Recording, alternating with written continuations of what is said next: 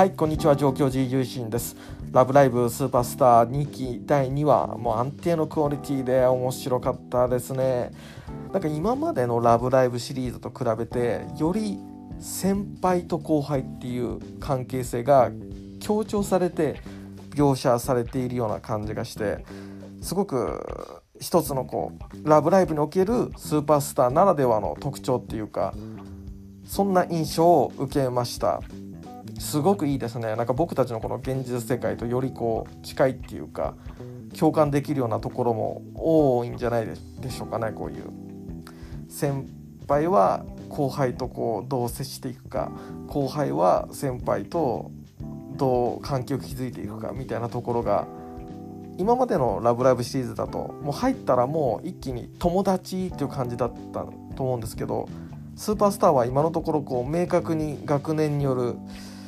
どう接したらいいんだろうっていうお互いのこうある意味のぎこちなさみたいなのもちゃんと描かれていて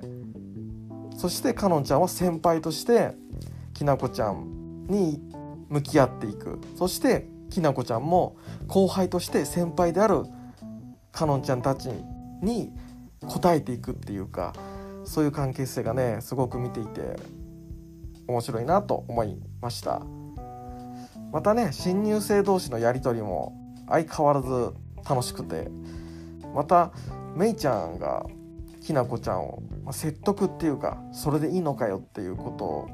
訴えるねシーンもあってそこもすごく良かったですしまたねそれめいちゃん自分自身にこう言ってあげたいよみたいなね セリフでもありましたけどね。もうはよはよスクールアイドルになってみたいな感じがねもうありましたけども。めいちゃんのカニもねも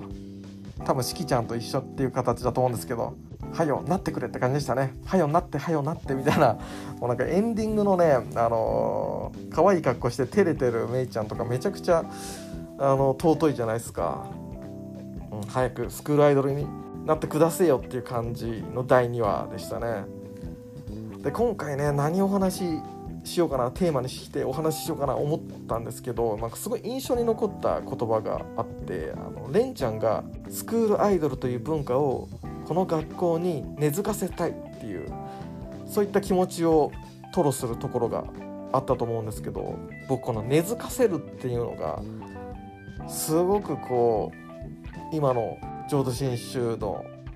中においても大事な一つのキーワードだなと思って、まあ、今回はこの根付く根付かせるっていうことについて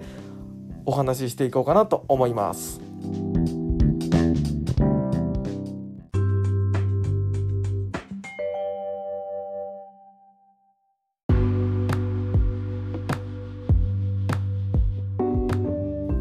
というわけでここからは仏教に関するお話っていうのをねちょっとしていこうかなと思いますけども。先ほどのパートであのレンちゃんの文化を根付かせたいっていうセリフを引用させていただいたんですけどもある種ですねそれとは真逆の根付いたものが枯れてしまう枯れつつあるんじゃないかっていうような危機感が僕が所属する新種大谷派でちょっと議論が起こってるんですよね。どういうことかっていうと浄土真宗のえ、お寺っていうのは仏法を聞く場としての、え、機能を持っているわけなんですけども人々が集まるそういった場としての役割そうしたものが将来維持できるのかっていうことがみんながちょっと不安視しているところがあって新種大谷派の月間の機関紙新聞である同房新聞の2022年6月号で特集が組まれているんですね。寺院活性化支援とは？ということでちょっと考えてみようよっていうような定義がされていて少し読ませていただきますね。発端強制え教える勢い強制の減少宗門内外の環境変化から2012年に行われた第7回強制調査では少子高齢化価値観の多様化などの周辺環境の変化をはじめ法要行事への参詣者減転居門徒との無縁化といった強制の減少があらわとなりました。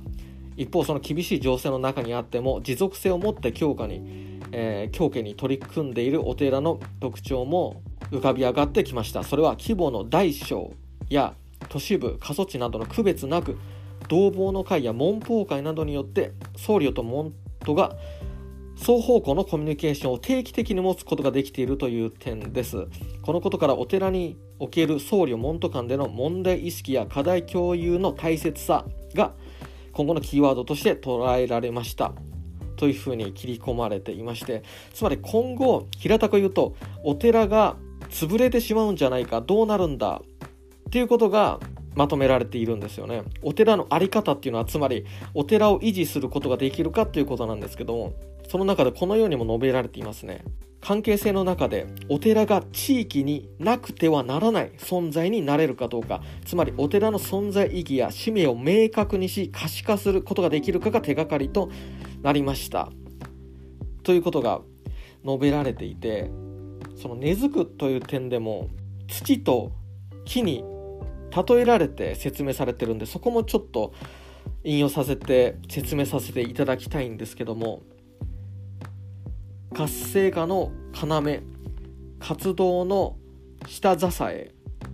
種子を植えて作物を育てる。その際に重要なことは土と気候です。土を丁寧に耕してその作物に適したものにし気候を見て種子を植える。この条件が揃う時に作物は成長します。寺院活性化支援の取り組みで例えると土壌はお寺そのもの。種子は事業。気候環境はお寺を取り巻く社会状況です。どこにでも生える万能な種子はなく活性化とはそのような種子をお寺に渡すことではありません。願った種子が芽吹くように土壌を練り上げる作業に持続と門徒が参画する。それこそが寺院活性化支援の眼目です。寺院活性化は何も新しいことをするわけではありません。お寺の規模の大小にかかわらず個々のお寺に必ずある伝わってきた無形の価値かっこ強みを再発見し時代の多様性に対応できるような磨き直しにつながります。するとピンチをチャンスに変えていく機会が増えていきます。とまあこのように述べられていてここでは寺院活性化とは何かということについて人と人の間に仏法を受け取る場が生み出されている具体的な姿。このことを仏教の活性化だというふうにしています。またそれに関連してこのような寺,、えー、寺院活性化支援の支援とは専門家が乗り込んで主導するものではないというふうにしているんですね。主役はお寺。お寺が主役ということはそこに関わる一人一人が主役であるということです。そこで支援するとは現場に赴き事業、えー、寺の活動ですね。のメニュー作りや活動の再構築に関わっていくことを通して上の人々が生き生きと輝く舞台環境を整えるための搬送ですということにしてるんですね。でこのように今お寺がそのここでは土壌つまり大地土だっていうふうに言われてるんですけどもその土がもう弱くなってしまってる。そしてその土から芽生えた木がこのままでは土がダメになっていくから枯れていってしまうじゃないかっていうことが不安ということなんですよね。そしてそれに対する明確な答えっていうのがないっていうことなんですよ。ですよね。お寺一つ一つに性格があって特徴があって環境があるから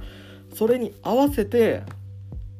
その土土壌の改善っていうまあ改善って言い方がいいかわからないけどより適した土に変えていくっていうことが求められていくわけですよね。で僕が所属しているお寺も、まあ、経営状態としては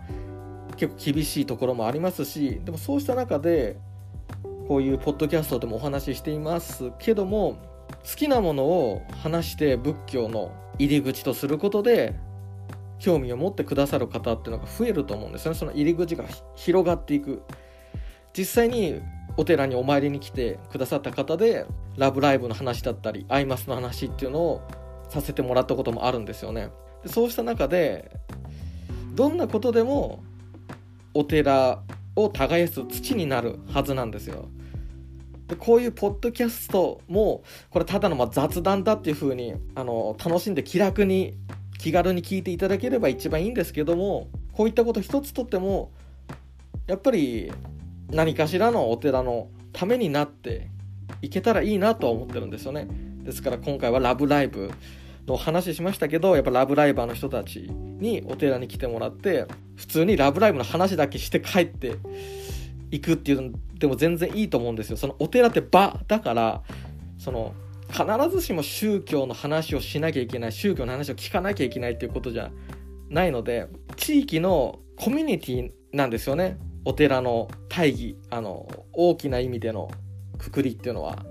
信仰施設っていうよりよりもコミュニティなんですよね。ですからそういうアニメ好きな方たちが集まって話すようなそういった何て言うんですかバーとなるっていうかオフ会会場的な